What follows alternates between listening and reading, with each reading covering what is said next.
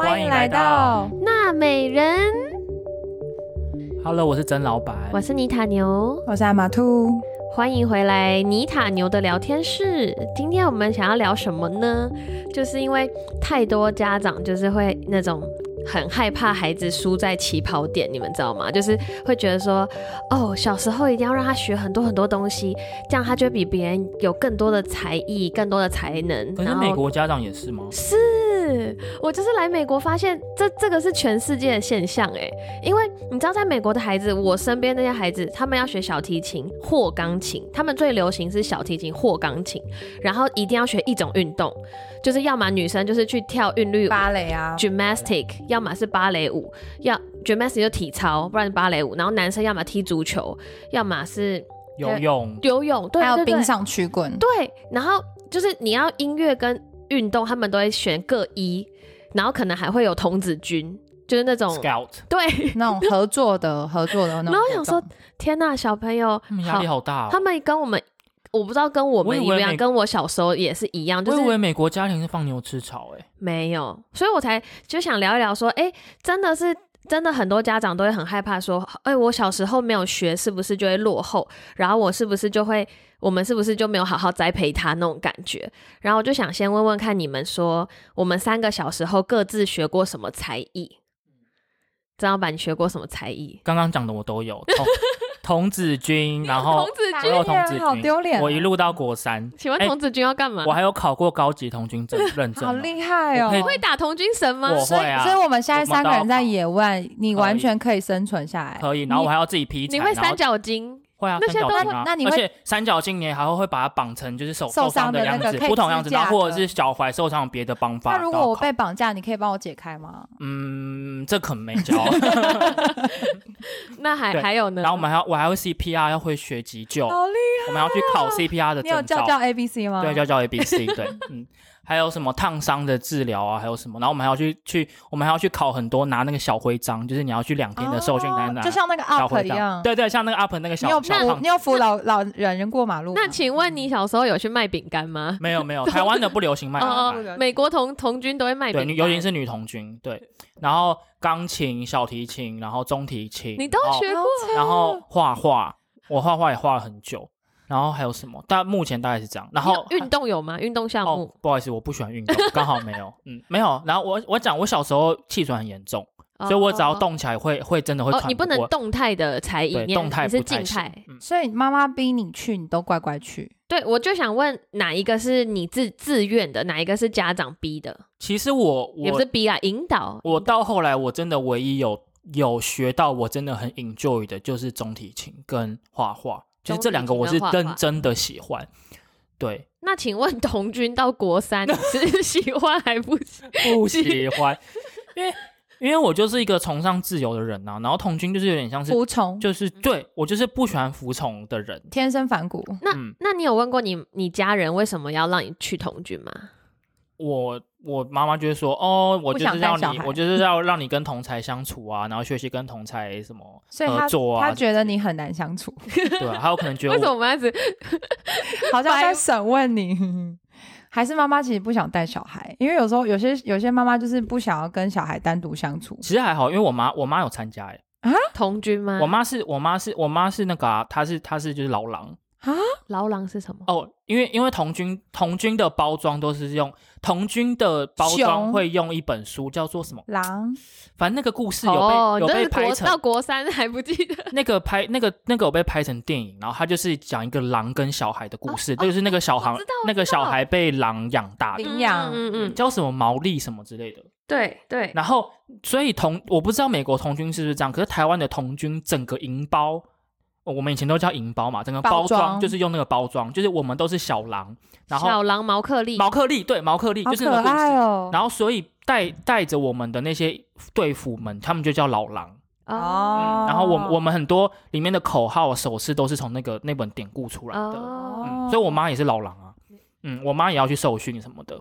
谢谢谢谢曾老板精彩分享。那我想问一下，那艾玛兔呢？你小时候学过什么才艺？我我的才艺有，我小时候国小的时候参加管乐队是吹法国号，然后小时候自己想要去学音乐就学吉他，然后还有什么？还哦，我有参加什么救国团哎，，吉他我也学过，哎，你们有参加过什么救国团活动？然后就是会参加那种什么营队啊，也有，但是我没有郑老板那么厉害，就是到国三还要绑对，还我没有没有绑过任何东西。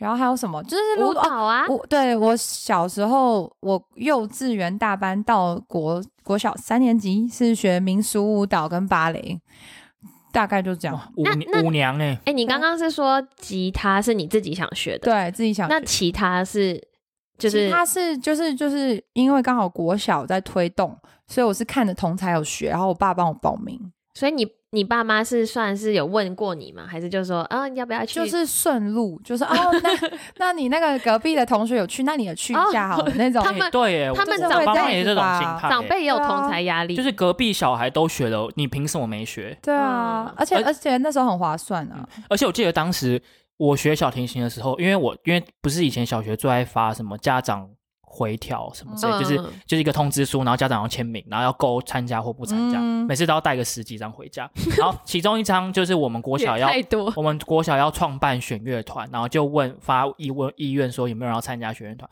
然后我当时拿到，我想说啊，怎么可能？然后我就丢了。然后就我妈就是可能听到，这可能去家长会听到听到别的家长说他们小孩要参加，我妈冲回家说那张回条给我拿出来，哈，你去参加这样。然后我就还要从垃圾堆里捞 捞那张我丢掉的的 A4 纸这样，然后拿出来给他签。哎，你印象好深刻。你妈很激进哎、哎，那我想问，那艾玛，你最喜欢哪一个才艺？到现在你还会喜欢的？我其实都蛮喜欢的，因为我觉得就是自主性很高的去选择这些东西，所以你你你法国号吉他跟舞蹈都是你喜欢的，都是我喜欢的。因为你都不是就是那种就是被冲回来，然后要翻出垃圾桶拿出回条。不过，不过我蛮有印象。现在有要讲细节嘛？因为我、啊因为现在以前我学跳，因为我就是后来就是跳街舞，那其实是起源于就是我以前在学民俗舞蹈的时候，就是我在民俗我在芭蕾，就是有分民俗舞跟芭蕾，所以礼拜二是上。芭蕾礼拜四是上民俗舞蹈，然后我每次上芭蕾课的时候，我们班的姐姐，因为我是可能幼国小一年级吧，我的姐姐是三四年级甚至五年级要准备考舞蹈班那种，所以他们都会笑我。然后我那时候肚子很大，然后你们知道那个，因为是可爱汉拎汉拎那种，对啊，然后穿很可爱爱那种芭蕾服，然后肚子然后肚大大。子圆圆的这远远，样，然后提不起气，然后大老师啊或者是同学都会笑我，就哈哈。然后我那时候还是觉得很可爱，自己很跳的很爽。然后有一天老师不知道哪根筋不对，突然说：“那我们现在来跳一下 hip hop 好了。”然后我就就跟着大家一起跳 hip hop，然后老师就说了一句，他就说：“我觉得你跳 hip hop 比跳芭蕾还要好看。”然后我就我就从此之后就觉得，嗯，我觉得我好像不太适合跳芭蕾。那你你有受伤吗？还是你就觉得哦好啊，我去 hip hop？因为因为因为那是在我喜欢做的事情之上，所以你就不会觉得说那是一个受伤或什么。对，然后哦，我的话是我也是学过超多，小时候就是什么钢琴，然后钢琴我就是被逼的，我好像之前有讲过，就是完全我不想学。然后我唯一就是主动说要学的乐器是琵琶，就是琵琶是我看《还珠格格》那紫薇，然后说天啊，弹古筝好美哦，然后冲去国小有国乐团说，请问有古筝吗？竟然是被《还珠格格》招到傻眼紫薇啊，紫薇。然后他就说，老师说，哦，没有古筝哦，那琵琶很像，可以吗？我现在，然后现在想一想，嗯，不太像耶，怎么有都被被老师骗，多哎、被老师骗的感觉。古筝是很像吉他那种感觉，然后啊不对古古筝是很像一个一个平板一个 table，对然后你弹，然后但是琵琶是很像吉他那种对感觉。对对。然后我还小时候我也学过画画，我以前去苏荷画很久，嗯，可是我也觉得我现在画画很烂，我也我也觉得不知道就是。然后到国中，我学竖笛，然后小时候学游泳，也学超级多。然后就是我今天会想到这主题，就是因为想跟大家聊一聊说，我们小时候都学了那么多，因为家长可能有同才的压力啊，或是怕我们就是没有学到什么，然后比别人不好。但是我就在反思说，我小时候学那么多才艺，哪一个才艺到现在我还有用？就是这个有用是说你。哦，可能用来可以用来赚钱，或者是你兴趣爱好，你还会做这件事，也是一种有用。就是我在想说，到底小时候学那么多，哪个东西是真的有应用的？用上的对，有应用，或是直到我长大，我还会觉得说，哎、真好，还好我小时候有学的那种感觉。嗯，你们有吗？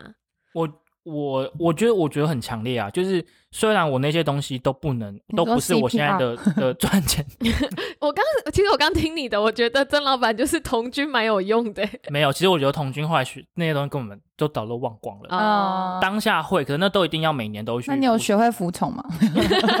你看我现在这样子，有想要服从的感觉吗？这个没学会。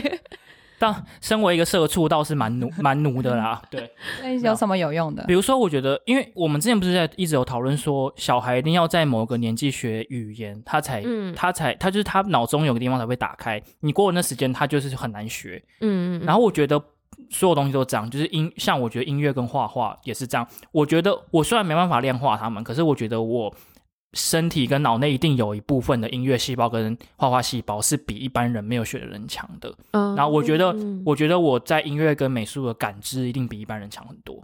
就是就是反映到现在，比如说像上一前几集曾老板说到高定，就是你对于那些美的东西，对对于时我对尚，你会有敏感度。对我不能说我比别人高级，可是我我会比别人敏感很多。嗯，对我会我会很有很强烈的观感。然连接度对音乐也是，就是我对某一首歌，然后它怎么处理，然后它的它的一些细节，就是我听我会听的比别人多一些，然后我我会觉得我的个人意见会强烈很多。嗯嗯嗯，我觉得张老板讲的这个很好，是会连接到我们等下会说的，就是你可能不一定现在还会弹钢琴，或是拉小提琴，或是拉中提琴，可是你的那个能力，就是对音乐感受度的能力，你还是直到你现在长大，就是你还是会使用到。我觉得它已经变成一种生活的陶冶了。嗯嗯，就是它让我的生活更多彩多姿。嗯，它让我感受到一些比可能一般人感受不到的的有趣跟灵魂。嗯嗯，嗯。那艾玛兔嘞，你觉得哪个才艺最有用？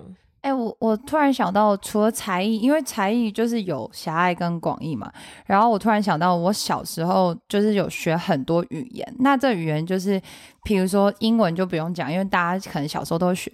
我小时候参加过课语演讲比赛，嗯，然后我也硬着头皮也是去比了台语的歌。你不是原住民吗？为什么要讲客语？对对对，原住民我有去上，然后但是课语演讲比赛是因为我爸爸是客家人，然后我哦从小就是就是这个东西是被逼的，就是被逼要去去背一个客家演讲演讲稿，然后还有也有去学一那个原住民语布农语，然后也有去学台语歌谣。哎、就你很你其实很有语言天分。对，所以所以我就在想说，就是就是比如说很多人就说，哎，比如说讲英文有没有什么？tips 或什么，我觉得小时候你其实不一定要只接触单一语言，就是很多种语言它会影响你的音变。我觉得这个会嗯影响很多，就是比如说我对于声音的敏感，我对于说话口气，我对于一个人要讲话的那种形态跟神态，我大概就。大概三七分，我就知道说，哦，他想要表达的是什么。就是，即便他是跟我说的不同语言，你耳朵很敏感，所以比如说别人说一个你没听过的语言，你能够百分之高一点的去复制出那个他说过的，话之类的。就是仿说的能嗯力就会很高。因为你知道，像是我之前有看过一个宣传，在宣传台语的人，就是说，其实相较于国语，就是普通华语，其实台语的发音更接近英文。古音、嗯哦，更接近英文，对，嗯所以如果你台语讲的流利的小孩，其实让他去学学英文，他英文的快比有些发音会更标准。哎、我真的常常讲台语讲一讲会穿英文哎、就是如果就如果我们有什么台语比赛，就是你现在只能说台语，然后就会忍不住加英语进去，不知道为什么。嗯，了解。然后我想要回应，就是刚刚我们说，我我觉得这标题应该不是走才艺，应该是所有课外活动，就是你小时候一定有参加过很多谈恋爱算吗？这个这个爱马兔的那个爱情诊疗室在聊，可以说一下。就是像我们小时候学过很多语言，然后才艺班或者是各种课外活动，然后我就在想说，到底哪些东西留下来了？因为我们现在我们三个都已经二十几，快要三了嘛，就是都离小时候蛮远的。然后我就在想说，这些东西到底哪一些真的有留下来？然后我就觉得你们两个刚刚讲的都是我想要提出来的，就是我们不一定还会一直持续用这个东西，就是这个技能，可是它带给我们的。比如说，你看生活的宽度，或者是那些能力，真的会变得好像有点不一样。嗯认同，然后艾玛兔之前在别人的访问里面有说到，不是别人访问，B 艾玛兔之前在被别人访问的时候有说，就是能力跟智力的这件差别，然后想说你要不要可以分享一下？嗯，就是就是，比如说能力嘛，就是有分能力跟智智力，然后但其实还可以再更细分，就是能力、智力跟智商。嗯，然后呃，像是智力的话，就是你们一定会有听过什么智力检测。然后比如说什么什么量表，然后你们就会去做一些什么图表，就是什么 A B C，然后你猜看看 D 的图形是长什么样子，那就是智力测验。然后智商又是另外一回事，智商就是比如说哦，有人智商一六零，有人智商一一八零，就是这其实是有很多细节的不同。嗯，然后，但能力就比如说，就是所谓的认知的能力，所以比如说认知发展有什么，比如说你记忆力很好，那可能跟你呃的认知的条件有关系。比如说你的创造力很好，它也跟你的一个能力上面也是有关系。所以你小时候曾经有学习过的东西，它都有可能会成为你能力的一部分。嗯，那也有可能会间接影响你的智力，但智商也有可能会随着你的年龄改变而有不同。但就是有人就说，哎，那这样子有没有人做过一个实验啊？就是把两个双胞胎，然后放在不同的不同的环境里面，然后发展，那这样智力会不会有什么差别？那其实后来有发现研究显示说，哎，其实不管环外在环境条件怎么样影响，智力的影响力其实都没有差别，所以智力比较偏向天生的，嗯可是能力上面就有很大的差别。然后呢，也有又有一个研究表明说，智商跟能力的综合成就会影响到你未来发展成功的表现。那这个成功定义就有可能是，比如说你未来的社会社会阶级或等等的呃工作，对对对，所以这等等的，就是相相相较来说，对，都是相辅相成。就是你小时候学习到的东西，跟你自己天生带来的东西，跟你未来学习的东西，还有你呃环境因素加加总而成。嗯，然后，所以其实就是如果你是在呃学龄之前，就是希望就是所有家长或者是你现在也在带小孩的人，你们可以多 focus 在能力的表现上，然后智力跟智商的话，它会因应自己天生所带来的，或者是因为能力的就是增长而会有更好的感的表现，这样。嗯，我觉得可以讲一下说，像能力，就是可能很多人都在讲，讲到烂掉，就什么解决问题的能力啊，面对挫折的能力啊，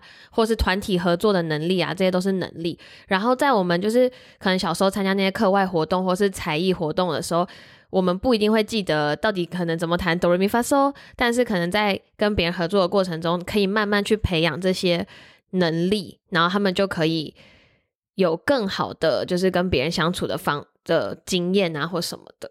然后我觉得后面我想接的就是，因为太多家长都会很担心这件事情，但是有时候有时候太 push 的话，其实对小孩也是会有不好的经验。反效果嘛。对，我觉得像我我就有，然后我记得曾老板好像也有，因为像我学了很多才艺，然后就是钢琴跟英文，我真的是讨厌到大学，就是就小时候学，然后就讨厌到大学，因为就觉得就是你被逼的时候，你觉得很不舒服。然后我就在想说，那我们要怎么去判断说这个孩子到底准备好学才艺了吗？或是他准备好学什么样的才艺呢？